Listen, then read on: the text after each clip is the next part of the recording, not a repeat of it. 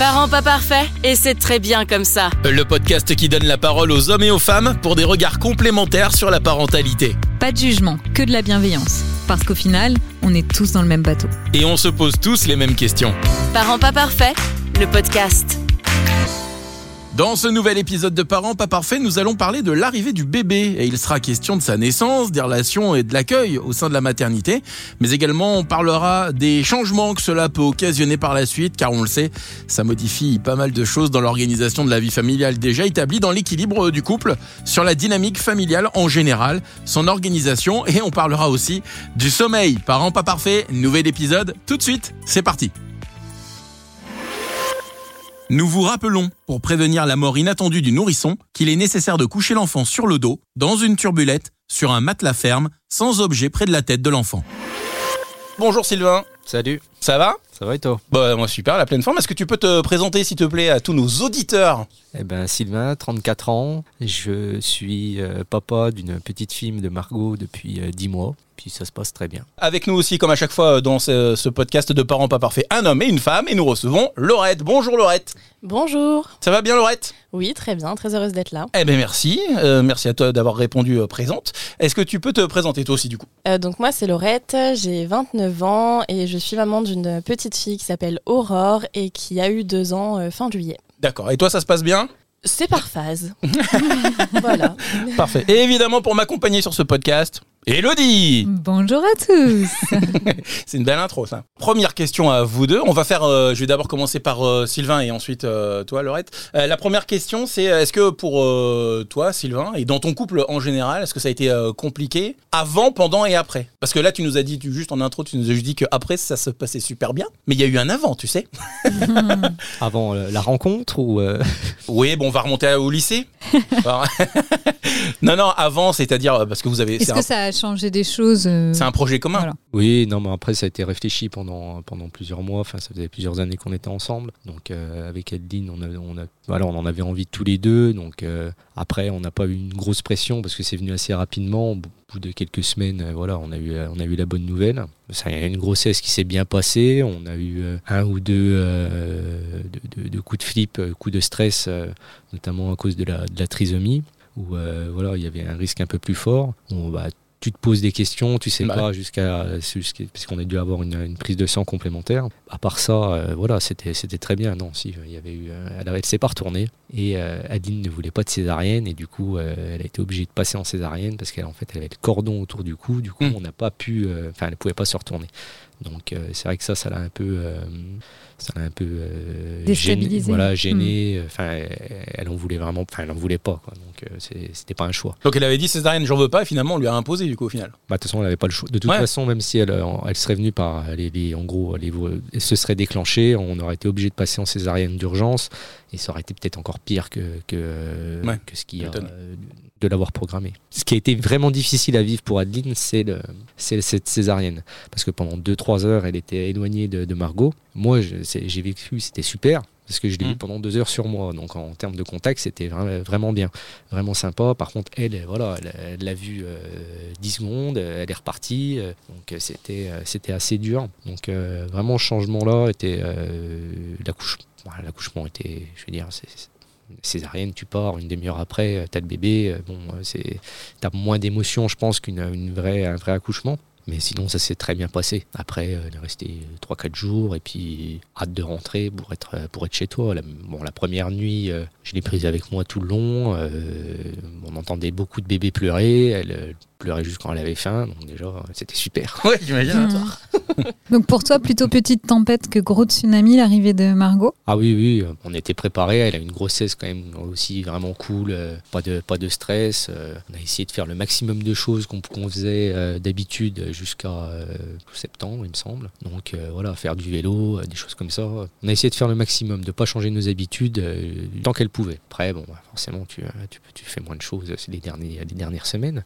On a vraiment, voilà, tout était à peu près, la chambre. euh, on- voilà, on était, je pense, bien, bien armés. Vous avez pour- bien pour anticipé, quoi. Voilà. Donc euh, déjà, euh, c'est c'est un gros plus, quoi. Et toi Laurette alors? Et ben moi le avant euh, ça a été euh, long. Alors long tout est relatif hein, mais quand on attend de tomber enceinte c'est vrai que tout peut paraître long. On a attendu pratiquement un an. Ça n'a pas été l'occasion de tension, au contraire ça nous a renforcé euh, dans notre couple donc ça c'était plutôt chouette. La grossesse il y a eu vraiment deux temps. Il y a eu le premier trimestre où moi j'ai fait une dépression prénatale que je n'ai pas identifiée et où ça a été très dur pour mon mari parce que voilà clairement il l'a verbalisé récemment qu'en gros il a vécu avec un zombie pendant trois mois. Alors attends, on va faire une parenthèse du coup, parce que même moi je l'ignore, c'est quoi une. euh, Eh ben, on parle beaucoup de la dépression postpartum, qui est une dépression Ouais.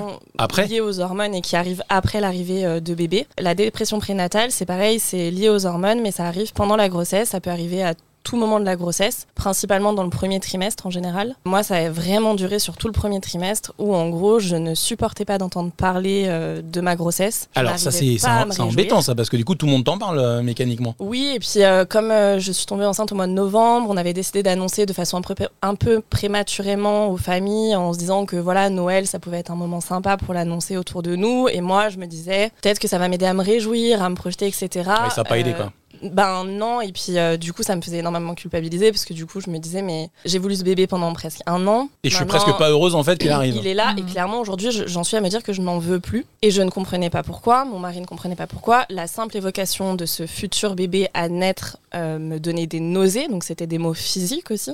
Ah ouais, mais c'est. Alors, tu vois, Euh, très... moi j'apprends là pour le coup un syndrome Ouais. que je connaissais pas du tout.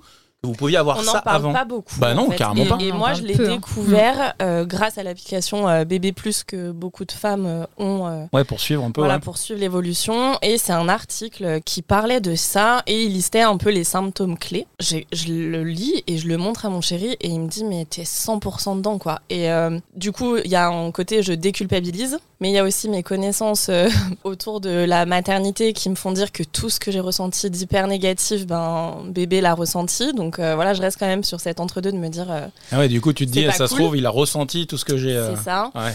Et puis, ben, euh, les échos, euh, j'avais pas pleuré, j'étais pas du tout dans l'émotionnel. Enfin, j'avais vraiment une grosse euh, distance en fait avec cette grossesse. C'est simple, euh, janvier, donc ce qui coïncidait à la fin de ce premier trimestre. Ce qui m'a fait comprendre que je sortais de cette phase-là critique, c'est que j'ai rigolé pour la première fois depuis trois mois. Et euh, on s'est fait la réflexion avec mon mari de me dire, waouh, tu viens de rire quoi. Et ensuite, on a fait l'écho du troisième mois et j'ai vu un vrai bébé. Voilà, le troisième mois, on voit quand même que ça, ça ressemble à un vrai bébé, même si c'est tout petit. Et là, j'ai été prise d'émotion. Moi, je le dis comme si j'étais sortie de ce brouillard euh, hormonal qui m'empêchait d'être euh, dans une forme de joie et euh, de réjouissance. Et ensuite, la deuxième phase de cette grossesse, ça a été une grossesse confinée, puisque du coup, Ah ouais, bah oui. voilà, sur l'année 2020. euh, et donc, euh, je suis restée à la maison avec mon chéri à partir de février. En fait, j'ai été en télétravail très tôt. Et du coup, on a eu vraiment euh, ben, notre bulle, tous les quatre, parce qu'on a un chat et qui a Important, le chat. place, euh. Voilà aussi dans cette aventure qu'on a préparée aussi à l'arrivée de bébé. L'arrivée de ma fille, l'accouchement, euh, s'est bien passé. Ça a été long. Moi, je voulais un accouchement physiologique. Je m'étais préparée pour ça. Et euh, les équipes au CHU ont été incroyables. Alors donne la définition d'un accouchement physiologique du coup pour les gens qui savent pas. Alors, un accouchement, il peut être physiologique sur plein de critères. Moi, le critère principal, c'est que je ne voulais pas de péridurale, par beaucoup de peur, mais aussi par une croyance très forte de on est faite pour euh, Normalement, enfanter, de donc, base, ouais. euh, donc voilà, j'avais euh, tout écrit mon projet de naissance. euh, Certaines appellent ça du courage. Hein. Le sais. Donc voilà, après j'ai été confrontée à euh, de longues heures de contraction, euh, plus de 40 heures de, de travail. On a notre Euh, championne. Pour l'instant, c'est euh, on Ouais, n'a on n'a pas eu 40 plus. Hein. heures, 40 heures, pour l'instant, t'es la meilleure. 42, Ouais. 42, Euh, c'est important parce que 2 heures, c'est important. Ça ouais. compte. Ah bah, au bout de 40 heures, 2 heures, ça compte, ouais. Clairement. Ouais, clairement. Euh, donc voilà, j'ai été extrêmement bien accompagnée. Mon mari s'est senti pour le coup très démuni parce qu'on s'était préparé avec l'aptonomie et la réalité fait que je ne supportais pas qu'on me touche le ventre Ah Oui, alors là, euh, c'est le ballot. jour hein. de l'accouchement. Donc il s'est retrouvé vraiment démuni à pas savoir comment m'aider. On m'a apporté un nouvel outil qui était le chant prénatal que je ne connaissais pas, que j'avais pas pratiqué mais qui m'a beaucoup aidé. Alors, le chant prénatal, c'est on chante. De faire des vocalises en fait Mhm. euh, assez graves en termes de fréquence euh, pour canaliser en fait euh, la contraction. Et c'est toi qui fais les vocalises alors Ouais. Je te Ouais, demande ouais. pas une démo. Hein. Non, voilà, on va éviter. C'est tentant, c'est tentant. Surtout que j'ai eu beaucoup de mal à me l'approprier, mais c'est à base de, euh, enfin voilà, des sons comme ça assez graves.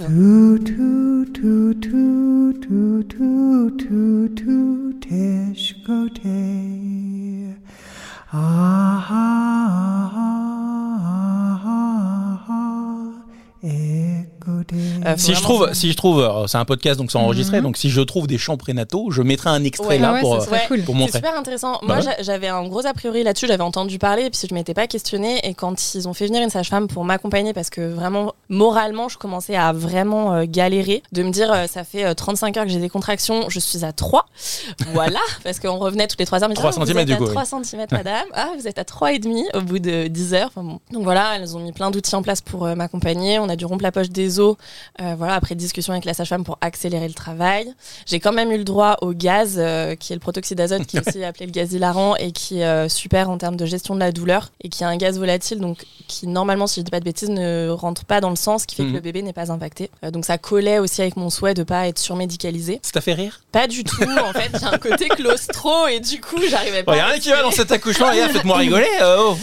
Non, mais j'a- j'arrivais pas à respirer co- correctement dans le masque et ça peut soit faire rire, soit faire euh, partir en bad trip euh, Ouais, sévère. exact, elle m'avait prévenu. C'est vrai. Et moi, des fois, j'inspirais trop de gaz d'un coup. Et en fait, t'es partie partais, en euh, bad trip? Non, Ah, je partais non? euh, dans les vapes Ah, limite. Donc euh, bon, voilà. Et puis donc ma fille est arrivée. Les heures qui ont suivi ont été super. On a on a eu euh, presque 4 heures euh, tous les trois en fait euh, dans la salle nature euh, du CHU à profiter d'être ensemble. Alors moi, honnêtement, j'ai plus ou moins profité parce que j'étais extrêmement épuisée physiquement, moralement. J'étais obsédée par deux choses bouffer, me doucher.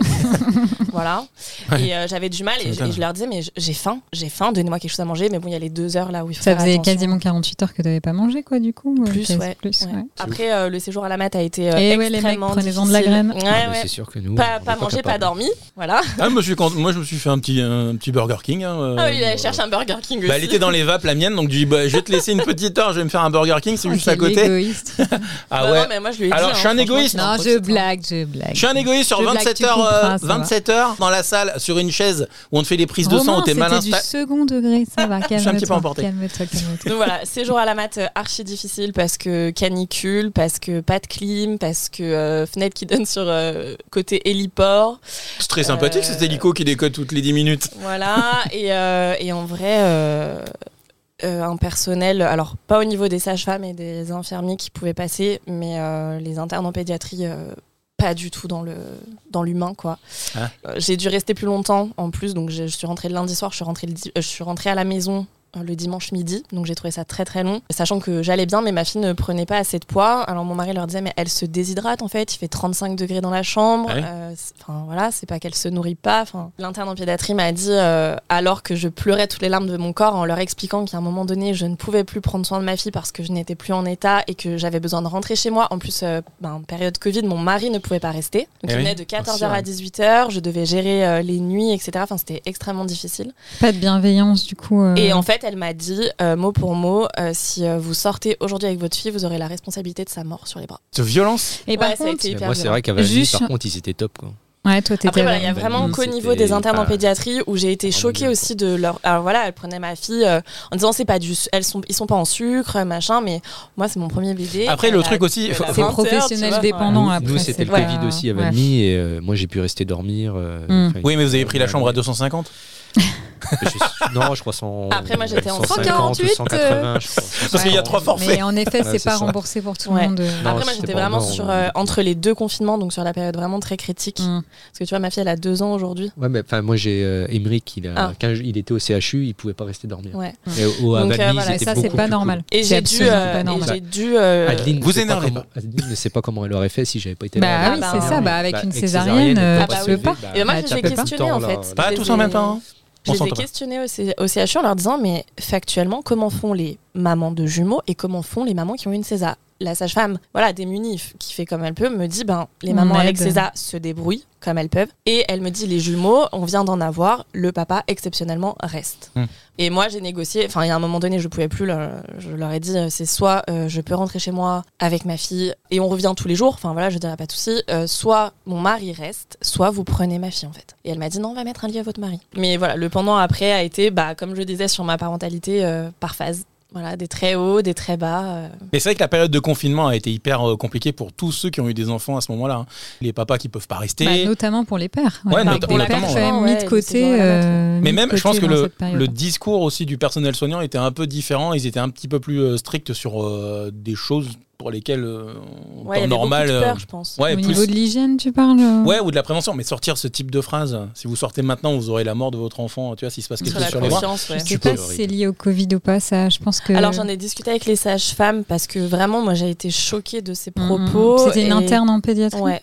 Alors, Enfin, question, euh, j'ouvre une parenthèse, mais comment on arrive à voir des internes en pédiatrie et des gens. euh, comment on arrive à faire le distinguo? Alors moi du coup j'ai posé la question si euh, la personne qui était venue euh, à ce moment-là était diplômée euh, pédiatre ou pas. Après euh, il y a aussi euh, le physique, enfin l'âge même si ça veut pas toujours dire quelque chose le physique, mais tu vois aussi au physique de la personne que c'était quelqu'un de très jeune. Vous avez pas. euh, Après, normalement, c'est noté sur sa blouse. C'est-à-dire Et, euh, qu'il alors y a peut-être une j'ai pas fait indication. attention, mais par contre la sage-femme a confirmé que c'était bien euh, une interne à pédiatrie euh, et m'expliquait qu'effectivement ils sont à fond dans leur connaissance médicale Mhm, et théorique. que ça laisse assez peu Pas de trop dans place l'empathie. pour l'empathie et euh, le relationnel. Ou alors, elle a peut-être raté le. La personne a raté le cours de la psychologie Mhm. aussi. euh, faut bien parler Alors, aux gens. L'idée, Ouh, le c'est pas de tailler les médecins, hein, Non, non, parce qu'il y en a qui nous écoutent. Non, non, on les taille pas. non, mais on les taille pas, mais c'est vrai qu'il y a oui, des mots. Y a des choses à pas dire à Le- une maman qui vient d'accoucher, qui en peut plus et qui demande qu'un truc, c'est de rentrer à la maison et d'avoir le soutien de son mari. Mais le cursus est en train de changer. Il va y avoir de plus en plus de cours justement sur euh, bah, tout ce qui est relations, Sur comment relations d'aide, Ouais. comment s'adresser, comment communiquer. Parce que tu as beau avoir des, des connaissances hyper précises théoriques, l'important dans même, la relation que tu crées avec un patient et l'offre de soins que tu lui donnes, c'est avant tout la base, en tout cas, euh, pour bien faire passer des messages, euh, la relation Mm. d'aide et la communication bienveillante. Donc, euh, t'as beau être le super médecin avec des top connaissances, ce qui est primordial aussi, euh, si t'as pas euh, un minimum d'empathie et de bienveillance, ça, ça colle Mais, pas. mais vous aussi, dans vos accouchements, euh, enfin, pas le tien, Ah, c'est moi, vrai. j'ai pas pas eu toi, Mais c'est mais- le sien aussi. Ah, c'est le sien. Le ouais, sien Mais aussi. il y avait beaucoup de monde dans la salle d'accouchement, vous aussi? Je peux pas te dire, c'était une césarienne, j'y étais pas. Mais euh, J'ai tu pas eu le droit d'assister pas eu le droit. parce que c'était le- justement le Covid et du coup, j'ai Ouais, dû voilà. rester, euh, rester à part. Pas ouais. C'était pas difficile pour toi? Bah, t'as le temps, L'attente t'as le temps qui est quand même Mhm. un peu long, mais euh, comme je te dis, ça dure euh, bah, une demi-heure ou trois quarts d'heure. Après, on, a, euh, on, est, on est resté à Valmy parce que c'était la, la gynéco qui la, qui la suivait, puis qui l'a accouchée aussi. Donc, euh, comme ça, Mhm. voilà, elle avait tous les éléments, elle savait exactement ce qui se passait. euh. Mais si t'avais pu assister. euh, Ah, moi, j'aurais été si j'aurais pu. Je me serais mis à côté, euh, côté d'Adeline pour. Mais je- oui, je serais. Non, de l'autre côté, avec une voulu. GoPro sur le front en main. Alors, nous sommes actu- actuellement en train de voir la tête. filmé je Il y, a des- il y a des hommes qui se mettent devant. Ouais, mais moi j'étais au-dessus. Donc j'ai bien vu euh, tout. Bah, t'étais pas Dieu. obligé. Hein. Bah non, j'étais pas obligé, mais alors, un choix. la curiosité. Il y a un peu de curiosité dans le truc en fait. Je pense que quand on est père, on se dit euh, bon, on va aller jusqu'au bout des 9 mois et voir un petit peu ce que ça donne euh, lorsque ça sort quand même parce que bon, Comment il est fou le corps de la femme et c'est où j'allais en venir, Ah, excuse-moi, vas-y, continue. Voilà. Que- Et c'est là que tu te dis, et c'est ce que je dis à chaque fois, faire sortir une pastèque par un truc où normalement on passe une balle de golf, c'est assez balèze parce que c'est hallucinant. Vive la Pour- poésie pour la, de Romain. Pour la balle de golf, je parle pour toi. Ah, les mecs. Bon, ok. ça euh, vous quitte jamais ça vraiment. Non, mais c'est impressionnant et le corps est vraiment très très Ouais, bien fait. bien fait. Parce que là, tu te dis que quand même, euh, waouh. Sylvain, du coup, euh, Je les ai écrits là, si besoin. qu'est-ce qui a le plus changé pour toi Ta fille a 10 mois. Après les premières semaines, l'adaptation, qu'est-ce qui a le plus changé pour toi avec ta vie d'avant Et qu'est-ce qui est le plus difficile S'il y a des choses difficiles, mais peut-être des choses auxquelles tu as dû renoncer quand même. Bah, ce qui a le plus changé, c'est qu'on pense plus euh, À soi. en premier. Ouais. On pense euh, à la petite, ses besoins, ce qu'il faut emmener à chaque fois qu'on se déplace. C'est vrai qu'il y a pas mal de choses à emmener. C'est sur- c'est surtout ça. En fait, si tu penses plus, euh, plus à toi, à ton petit confort ou euh, tes petites habitudes, euh, voilà, euh, c'est Margot qui passe en premier, qui a la primeur surtout. euh, voilà, tu t'adaptes à elle. Un enfant roi, quoi. bah, t'es bien obligé de quand même de, de- de t'adapter à elle, puis conserver son rythme, etc. Quoi. C'est, c'est- c'est surtout ça, essayer de pas la bouleverser dans, dans, dans ses petites habitudes. Après, on a une chance extraordinaire, c'est qu'elle dort partout, on peut l'emmener partout, elle est pas est, il mal à la m'énerve. Ça y est, il m'énerve. Il m'énerve. Il m'énerve. Ah, elle est extraordinaire. Enfin, moi, je, on, est, on est super content. Moi, après, bon, Papa très difficile. objectif. Fais un deuxième, Toujours. fais un deuxième. Bah, c'est le deux- mais là, ça ne. Ça en- ne saurait il y en a- tarder Il y, en a, si tu veux, le, le premier, euh, et, oh bah non, le deuxième, pas tout de suite, ça a été dur, etc. Là, Et tu- quand ça se passe bien, tu te dis bon, bah allez. tu nous dis, bah un deuxième, bah oui, pourquoi Comme pas, elle. quoi, pas, pas de souci. La difficulté, c'est si on a un petit monstre. Là, par contre. Ça sera pas la euh, même là, mayonnaise. là, Là, tu pensais être- pas déjà à toi, tu vas voir. Là, ça va pas être ça la va, même. ça va vraiment être dur. Après, en difficulté, on, a eu le premier mois où elle était décalée, euh, où elle, elle dormait pas jusqu'à 3-4 heures du matin. En fait, elle, elle dormait après, mais euh, sinon, euh, après, on l'a emmenée chez l'ostéo. puis on a, on, a, on a fait beaucoup de changements. En fait, au début, on a essayé de, de la faire dormir avec nous. On avait un couffin. Elle a jamais voulu dormir dedans, donc on a essayé plusieurs trucs à changer. On l'a emmené chez l'ostéo, on avait fait quelque chose, on l'a on l'a mis sur son coussin de grossesse de- d'Adeline. Du jour-là, elle a dormi, elle a fait ses nuits, donc euh, 21h, 20h, ça, 20 21h, 8h, ça change, euh, voilà, ça change la vie, quoi. Ah bah oui, t'as une vie sociale du coup. Voilà, bah, c'est sûr que voilà. Dans nos habitudes, on a essayé de conserver euh, tout ce qu'on faisait, donc euh, aller voir la famille, se déplacer, le sport. on a essayé de conserver le maximum de choses et pas, pas tout changer. Après, c'est parce qu'on est petite cool, parce que quand, tu dors pas, c'est c'est pas pareil. Hein, Laurette? Au bout de deux, deux ans, alors du coup, je dis pas qu'elle dort pas, euh, c'est pas ce que je dis. Du coup, pas de difficultés euh, notables? Oh si. le plus facile à gérer, c'est notre couple. Et ce qui n'est pas le cas de beaucoup de parents, je Mm. pense. On entend beaucoup parler du, du baby clash dans le couple. Nous, on a réussi à. Bon, après, on se connaît depuis 12 ans, donc euh, je pense que ça aide aussi. Mais euh, on a réussi à, à rester solide, à se préserver des temps à deux, même si c'était très court et que ça se réduisait par exemple à une douche partagée. Enfin, vraiment de, de garder des temps euh, de proximité. Une douche de- partagée? Voilà, voilà. tu vois bien, postpartum, toi-même, tu sais. Une douche partagée bah, Frotte-moi le dos. Ouais, ouais, ouais, Voilà. ouais, ouais, ouais, bien compris. ouais. Ah, j'ai fait tomber le dop. Euh, donc voilà, mais pour autant, là on a fait notre première sortie euh, en ayant une babysitter qui est venue à la maison pour s'occuper de notre fille pour fêter nos 4 ans de mariage. Ça, c'est arrivé quand du coup 15 jours. C'est la première Mais fois que vous C'était sortiez la tous les première fois deux qu'on en sortait soirée tous les deux en soirée, en semaine comme ça pour nous. Mais après on n'en ressentait pas forcément le besoin puisqu'on s'est préservé des temps comme ça une fois que notre puce elle dormait, ben voilà de discuter, échanger, enfin donc. Par, euh, par contre, là, c'est là que je me dis, euh, par contre, on est peut-être de mauvais parents, parce que nous, au bout de 4 mois, on l'a laissé pendant un week-end à mes parents. Non, c'est chacun. Il n'y a Je pas pense de mauvais parents, euh, chacun fait comme il veut. Nous, comme- Pas a de parents parfaits. Il n'y a pas de parents parfaits. Eh oui. Nous, elle a été gardée, c'était pas ça, la- enfin parce qu'on est allé- on a fait un mariage par exemple, elle a été gardée, elle avait presque un an, mais voilà, c'était euh, c'était pas si tu veux euh, une soirée pour nous deux quoi. Voilà, on a fait des sorties euh, mariage, Mm. des événements, des choses comme ça. Après, euh, sur le reste, euh, moi, le plus gros bouleverse, enfin les deux gros bouleversements, ça a été euh, moi la, la question pro. Ma vie pro a complètement changé. Euh, voilà, il y a eu une grosse matrescence là pour le coup, euh, vraiment où euh, j'ai remis en perspective tout ce que je souhaitais pour ma vie de famille. Tu sais, Romain, ce que c'est que la matrescence? Je vais venir. J'allais t'apprendre plein de choses en fait. Je C'est la Bah, question Il est que là j'allais- pour ça c'est aussi. la fait, question que j'allais poser après. Ouais, veut- je sais, tu vois, La je matrescence a été euh, notamment mis en, en lumière euh, par Clémentine euh. Sarah, Sarla, voilà, qui fait le podcast La Matrescence. Euh, c'est la notion de la naissance d'une mère, en fait. euh, C'est-à-dire que quand tu deviens mère, tu changes à, tout point de vue et tu renais et sur plein de points. Et euh, moi, je l'ai vécu donc au niveau pro, euh, ce qui arrive quand même souvent pour les femmes de remettre en question leur vie pro. Où du coup, je me suis mise à mon compte sur euh, la parentalité, ce qui n'était pas du tout mon métier avant parce que j'étais dans le marketing, donc euh, rien à voir. C'est marrant parce qu'il y en a, c'est arrivé pendant le Covid où ils se sont dit, oh, j'ai changé de boulot, tout Ouais. ça. Toi, c'est quand t'es devenue maman. C'est ça. Ça arrive souvent. Et la deuxième matrescence, moi, ça a été euh, le rôle de mère, en fait. Moi, clairement, la question du deuxième, euh, c'était. Enfin, moi, ça, ça, ça me tendait physiquement quand on parlait d'un deuxième, et parce que euh, je m'étais projetée sur un rôle de mère que je croyais connaître. Mm. Euh, parce que moi, j'étais typiquement, tu vois, euh, la nénette euh, où ça passe super bien avec les enfants, euh, qui adore être avec les enfants. euh, Qui a euh, où il y a un peut-être vrai aussi pas mal de feeling, choses. où je m'étais effectivement beaucoup renseignée, beaucoup documentée, et où il y avait un, un vrai épanouissement en présence d'enfants. Et du coup, j'ai été aussi beaucoup bercée par euh, oh là là, tu serais une mère géniale, t'es faite pour être maman, des trucs comme ça. Donc la maternité, c'était un, un goal, quoi, vraiment. Et T'es devenue mère. je suis devenue maman, et là, bah, tsunami en pleine gueule, euh, parce que je me rends compte que euh, je déteste la personne que je suis en tant que maman, je déteste le rôle que ça. Tu parles au présent là, du coup, c'est Ouais. actuel. euh. Alors j'ai- avancé sur tout ça, mais euh, Au vraiment démarrage, au euh, et, euh, et vraiment j'ai détesté ce rôle-là de me dire mais mais c'est pas ok pour moi en fait, et je me suis abandonnée en plus dans ce rôle-là par cette envie de de faire de mon mieux, de, répondre à, cette image qu'on m'avait collée de future mère parfaite. Et j'ai Arrêtez de donner des conseils. j'ai fait un, un épuisement parental, clairement, un jour où j'ai pété un câble.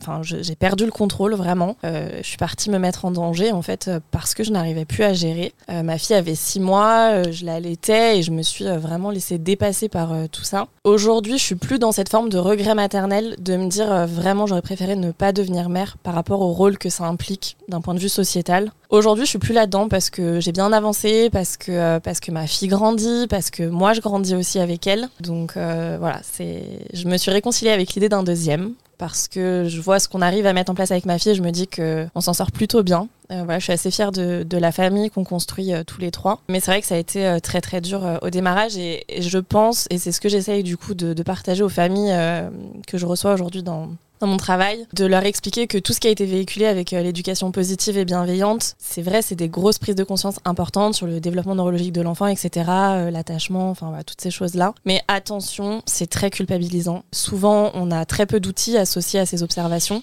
et on se retrouve très vite démunis à jongler entre l'éducation que nous on a reçue Mm. et euh, celle qu'on projette et que la société aujourd'hui euh, normalise. Voilà, c'est dur de, de trouver un équilibre au milieu de tout ça. Donc, euh, Ouais, je, je rebondis sur ce que dit Laurette. Il y a une différence entre le rôle prescrit, sociétalement parlant, par un modèle euh, peut-être que on peut penser dominant aujourd'hui, avec en effet l'avancée des neurosciences, de la bienveillance, et puis le rôle vécu au quotidien par les parents avec leur histoire. Et c'est vrai que autant faut prendre certaines choses, autant il y a peut-être des choses où il faut se dire qu'il faut prendre un petit peu de recul et se, fier parfois à son instinct, son, qu'on ressent au fond de soi parfois, parce qu'on peut avoir ce, cet instinct qu'on qu'on va gommer avec ses connaissances, ses théories clairement. et ces choses-là. Et c'est peut-être pas toujours, toujours bon. les gens qui ont des enfants ou pas d'enfants, arrêtez de donner des conseils aux autres. Parce qu'on n'a pas les mêmes enfants, on n'a pas le même vécu, c'est ce qu'on dit. On ne perçoit pas les choses de la même façon et on peut pas appliquer un filtre euh, à quelqu'un qu'on s'applique soi-même. On n'a pas le même prisme, donc euh, du coup on voit pas les choses de la même façon. Ça aussi, c'est euh, quand t'as un enfant, arrêtez de nous dire et c'est pour quand le deuxième? et ouais, hein, moi ça, c'est mais- un truc, je ne comprendrai jamais. Ces gens qui ont, ils ont la mémoire courte, je pense. C'est des gens qui ont eu deux enfants déjà, donc euh, parfois ça a été une grosse tanasse parce qu'ils dorment pas depuis euh, des mois. Je et me ils te sens disent. pas du tout concernée. Non, non, mais euh, non, en plus, hein, pour le coup, non. Mais c'est Ah, vrai que. déjà dit à Justement, ils veulent, plus, ils personnes. veulent plus être seuls dans la galère. Non, mais tu te demandes, c'est pas un peu ça. au secours. Moi, je te lève une question. Est-ce que C'est pas lié aussi beaucoup à toutes les idées reçues sur l'enfant unique Ah ben, tu vois, Si, on- si, Tu vois, si, je pense ça que peut. c'est aussi Si, ça, si. c'est de se Ah, dire. mais carrément. attends, Le peut- modèle, Il faut pas qu'il euh, qu'un enfant. ouais, ou là là, ça va être un Tanguy ou je ne sais quoi, les clichés qui sont véhiculés. Bah, puis Euh, la voilà, famille dire, américaine, ça vient de tout ça, ça vient de la famille un peu idéale, Ouais, avec ouais. deux enfants. Enfin, tu vois, le, les, c'est- ça fait partie des normes un peu sociétales. De, c'est, véhiculé vous- par la société aussi. toi, t'as pense, des hein. frères, sœurs? Moi, j'ai un frère. Et toi Ouais, je suis l'aînée d'une famille de trois. Ok, Elodie. Trois enfants, pareil. Et moi, je suis fils unique. Ouais. Et le truc. ce que ça fait. Hein. Non, mais le truc, c'est que. Voilà, Après, ça je pense que ça, un dépend, débile. ça dépend aussi comment comment t'as vécu avec ça tes frères et sœurs. Mais oui. Non, mais le truc, c'est Ouais, que. Non, mais en fait, ça, c'est des répercussions d'être fils unique parce que euh, j'ai dit à ma compagne une ou deux fois, j'ai dit, euh, ouais, c'était avant qu'on ait euh, notre fils et même euh, après, où j'ai dit. C'est pas, c'est pas que j'ai souffert d'être seul, mais c'est que tu te construis pas de la même façon quand t'es euh, une fratrie ou quand t'es seul, quoi. C'est normal.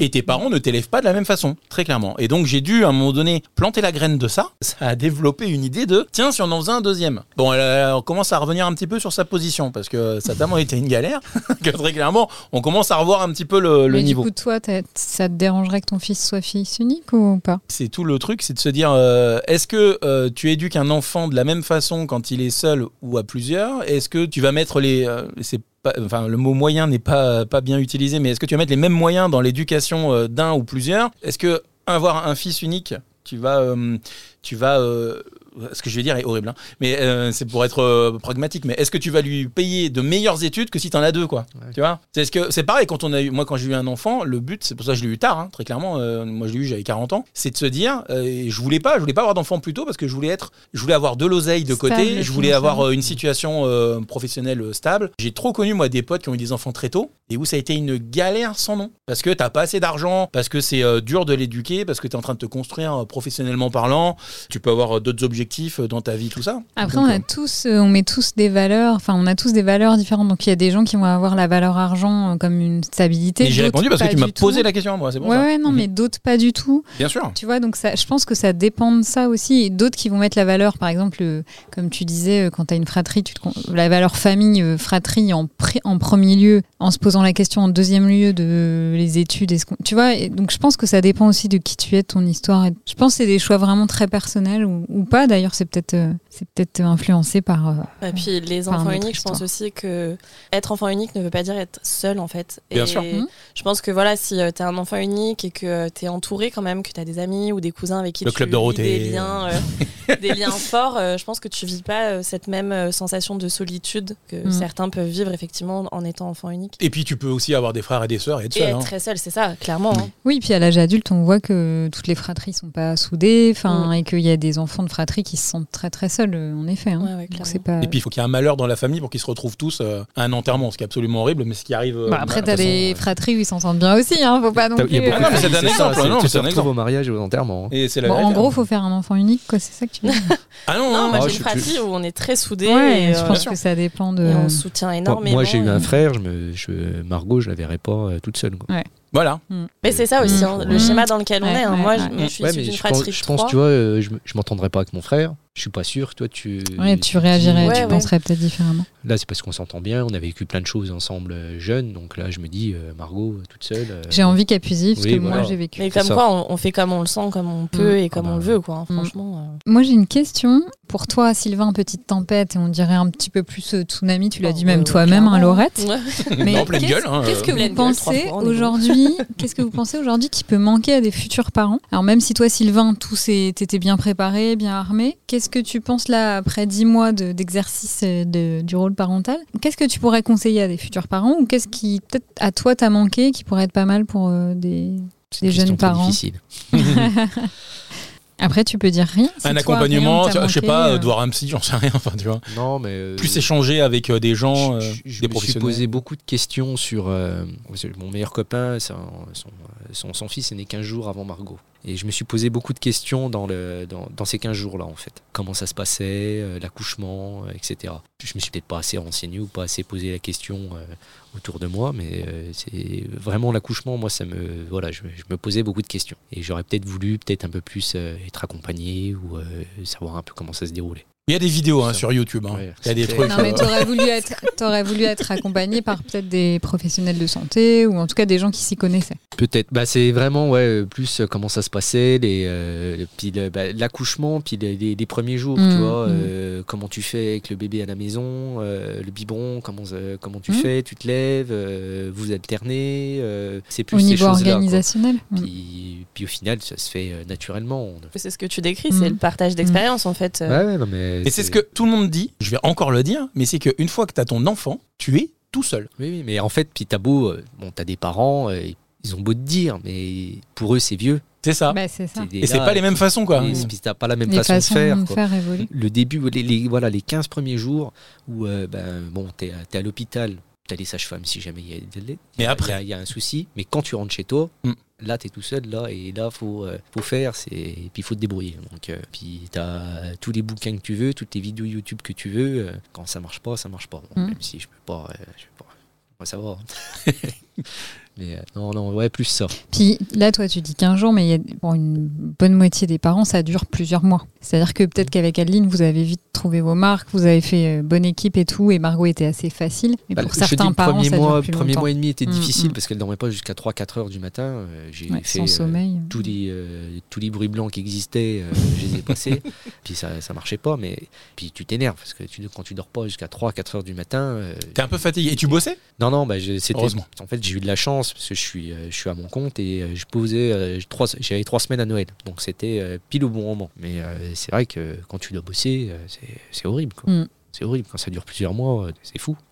Carrément. Et toi, Laurette, du coup? Euh, moi, je pense que le premier truc qui m'a manqué, c'est d'avoir quelqu'un vraiment qui me dise factuellement il faut que tu prennes soin de toi avant toute chose. Et Ne pas s'oublier, en fait, ouais. Assurer que j'ai bien entendu. Parce qu'en fait, moi, c'est ce qui m'a clairement manqué sur euh, les six premiers mois. Et moi, il a fallu un, un drame, en fait, pour que je prenne conscience qu'il fallait que je prenne soin de moi. Donc ça. Et effectivement, bon, le, le- le partage d'expérience, hein, je pense que c'est la clé. Quand, euh, entre parents, on se rend compte qu'on vit, en fait, des choses euh, similaires et qu'on a les mêmes galères et qu'on a les mêmes questions. Euh, ça fait déjà du bien. Euh, voilà, c'est ce qui a nourri une grosse partie de, de mon projet pro. Mais vraiment, le gros message moi, que j'ai envie de passer, en particulier aux mamans, mais aux papas aussi, c'est prenez soin de vous. En fait, c'est la meilleure réponse que vous pouvez avoir pour prendre soin de votre enfant. En fait. Enfin, C'est d'abord, je l'ai je l'ai déjà dit d'ailleurs, mais être Mhm. un peu égoïste, Ouais. alors, gentiment. Hein. C'était pour le sommeil. Ouais, c'était pour le sommeil. Ouais, il faut être un peu égoïste pour euh, être bien, euh, ensuite Ouais. aller bien Mhm. avec son enfant, parce Et que ouais. sinon ça devient n'importe quoi. Et le manque de sommeil, je crois que c'est le pire. euh, ça fait partie des choses qui étaient utilisées en torture. Donc, C'est un des pires trucs en fait, c'est ne pas dormir, être Oui. explosé, ne pas se rendre compte qu'on est fatigué, de se dire ah mais c'est bon, je tiens le coup et en fait euh, non. Au-delà du sommeil, qui est, je pense, euh, un des trucs les plus durs à vivre quand on est jeune parent, mais c'est aussi euh, cette pression qu'on se met de se dire euh, faut que mon enfant il mange à heure fixe, faut qu'il dorme de telle à telle heure, que je mette en place tel C'est tout ce qui va graviter aussi autour de tout ça. Et, du coup, se dire, bah là, non, je peux pas aller prendre ma douche parce que bah là, elle est pas très bien, je sais qu'elle va pas tarder à pleurer ou des, choses comme ça. Alors qu'en fait, euh, ces, ces petits temps qui peuvent paraître dérisoires sur une journée, mais en fait, ils sont vitaux au bout d'un moment. Et donc voilà, c'est prendre soin de soi, euh, faire des choses qui nous font du bien, lire un livre, écouter de la musique, enfin, et ça avant toute chose. Et après, effectivement, euh, on est très seul quand on devient jeune parent. euh. Et c'est ça la problématique, j'allais dire, parce que prendre soin de soi, c'est difficile quand on est seul. Et la maman en postpartum, elle n'est pas faite, en fait, pour être toute seule. Elle est faite pour être en- entouré. ouais. entourée d'autres hommes ou d'autres femmes, et c'est pour ça que le congé paternité est plus long. Et prendre soin de soi, il faut euh, le rendre possible avec, euh, ouais, en sensibilisant euh, quand même l'entourage, la famille, les amis, euh, pour dire, bah voilà, si vous venez voir les mamans, vous leur rapportez à manger, vous prenez le bébé pour qu'elle aille prendre une douche, et pas pour vous asseoir dans le canapé et prendre le thé. Parce que la personne qui a le plus besoin qu'on prenne soin d'elle pour qu'elle puisse prendre soin de son bébé, c'est quand même la maman. Et dans les cultures chinoises et asiatiques, les mères, elles ne font rien pendant euh, six semaines. Les pays occidentalisés ont oublié tout ça, mais c'est une période de grande vulnérabilité. Alors pour les hommes Ah, aussi. après, je pense qu'il y a quand euh, même un, un rôle du père qui est quand même Tout assez à fait. important. C'est pas- se bah partager ouais, les tâches, euh, se, bon, se lever la nuit Mm. ou euh, se lever- aider au maximum de, de ce que tu peux faire. Mm. Après, bon, vu que là, la- la- souvent bah, la femme en congé maternité, euh, souvent bah, l'homme continue à travailler, donc elle, tout se repose sur ses épaules. Et là, c'est vrai que c'est très, très, très dur. Quoi. Donc, moi, j'espère que j'ai pu accompagner au maximum de ce que j'ai pu. Mais, puis, mais, Bon, on même- Adeline, on lui demandera. J'ai l'impression quand même, même, dans ton après, discours, ça euh, se je sent. pense que on n'est plus la même génération Mm. que Non. que les grands-parents, même nos parents, où euh, tout reposait sur, sur la femme. Et je pense que l'homme prend une part de plus en plus importante. Moi, je vois mes copains, et c'est- ils sont super impliqués dans, Mm. dans, dans l'éducation, euh, dans, dans, dans les tâches à faire. euh, donc, et ça, je trouve que c'est su- su- super important. Et pour, pour, comme tu disais, prendre du temps pour soi, Mm. il faut, faut que les deux se répartissent les, les, les, Ouais, les buts, tâches à les- tâches à faire, s'occuper du, du gamin. parce que sinon, euh, sinon on s'en sort pas. Et comme outil que vous avez pu utiliser pour vous aider du coup dans cette période qui était un peu compliquée, un peu vacillante, est-ce que vous avez des... des- Eh ben euh, oui, il y a le club Poussette euh, qui a été créé au mois de mars euh, par euh, sur l'initiative de Eve Simonet qui avait fait un documentaire euh, le postpartum. Euh, ça se veut être un club euh, vraiment euh, dédié aux mamans postpartum avec des enfants euh, de 0 à 3 ans euh, où on se regroupe en fait euh, de mars euh, de avril à septembre une fois par mois, c'est 100% gratuit pour les mamans, elles peuvent venir avec ou sans leurs enfants pour euh, favoriser un cadre sécurisant et où euh, on peut discuter de tout. Euh, c'est euh, interdit le mot est fort, mais voilà, euh, sans coparents, pour vraiment que les mamans se sentent libres de, par exemple, d'allaiter, etc. euh, et de parler de leurs soucis de couple aussi, voilà, quand on, traverse des difficultés. Donc voilà, et c'est un, un chouette outil. Il y a le club donc à Dijon qui existe, c'est une association nationale, le club Poussette. Et donc aujourd'hui, il y a 6400 mamans inscrites sur l'association. C'est que pour les mamans. C'est que pour les mamans qui ont enfanté, en postpartum du coup. Du coup, sur Dijon, on est à peu près 60. Euh, voilà, à se retrouver, ça permet euh, euh, d'avoir un beau soutien entre mamans et même en dehors des rencontres où il y a des belles élans de solidarité quand il y a des mamans qui ont des besoins. on a une maman Mhm. qui nous a alerté, qui se sentait pas bien. Bah voilà, on va soit lui donner des contacts parce que on a un psy qui est chouette ou parce que on connaît une sage-femme, etc. Donc ça, c'est un bel outil et ça permet effectivement de sortir de la solitude. euh, Ouais, d'avoir une vie au moins sociale. pour les mamans, même si pour le Mm. coup les, les papas, pour le coup ou les coparents plus largement sont pas concernés par cette association, euh, voilà qui est le souhait euh, à la base, mais je le disais pour favoriser Mm. ce cadre sécuritaire. Mais en tout cas, ça existe, faut le savoir. On a la chance d'en avoir un à Dijon. Ouais, après, je pense que c'est intéressant d'avoir des outils et mixtes et non mixtes. Ouais. D'avoir des outils non mixtes parce qu'il y a des femmes qui ont besoin de se retrouver qu'entre femmes et il y a des thématiques qu'on va pas aborder quand il y a les hommes. Et puis, c'est important d'avoir des outils mixtes pour euh, justement, tu disais, hein, les, parts, les pères prennent une place euh, différente de celle de nos pères, mais il y a encore quand même du chemin à faire par rapport à certaines choses. Et puis, euh, d'entendre les mêmes choses, d'avoir les mêmes infos que les femmes, ça permet aussi de niveler les choses et puis de partir sur des bases un peu plus égalitaires. Euh, donc voilà, donc tous ces outils-là sont hyper importants pour le bien-être des jeunes parents et Il faut venir. faut que ça se développe. C'est un lieu ressource et en plus euh, là sur la demande des parents, j'ouvre des temps euh, informels où tu peux venir gratuitement en fait. euh, Et là, il n'y a pas d'histoire de maman only ou quoi que ce soit. C'est vraiment pour se retrouver entre parents. Après, voilà, je suis pas dans Dijon même. Donc... Un grand merci à vous de vous être confié auprès de nos micros. Merci, à, vous. pour l'accueil. Podcast à retrouver sur toutes les plateformes de streaming, sur parentspaparfait.fr. Et si vous voulez participer à un de nos podcasts ou alors poser des questions, contact parentspaparfait.fr et sur les réseaux sociaux aussi. Merci. Tout est dit. Bye bye. On espère que vous avez passé un bon moment. N'hésitez pas à réagir sur les réseaux sociaux et si vous souhaitez participer à ce podcast ou aborder des thématiques en particulier, vous pouvez nous contacter par email à contact@parentspaparfait.fr. À bientôt dans Parents pas le podcast qui donne la parole aux hommes et aux femmes sur la parentalité.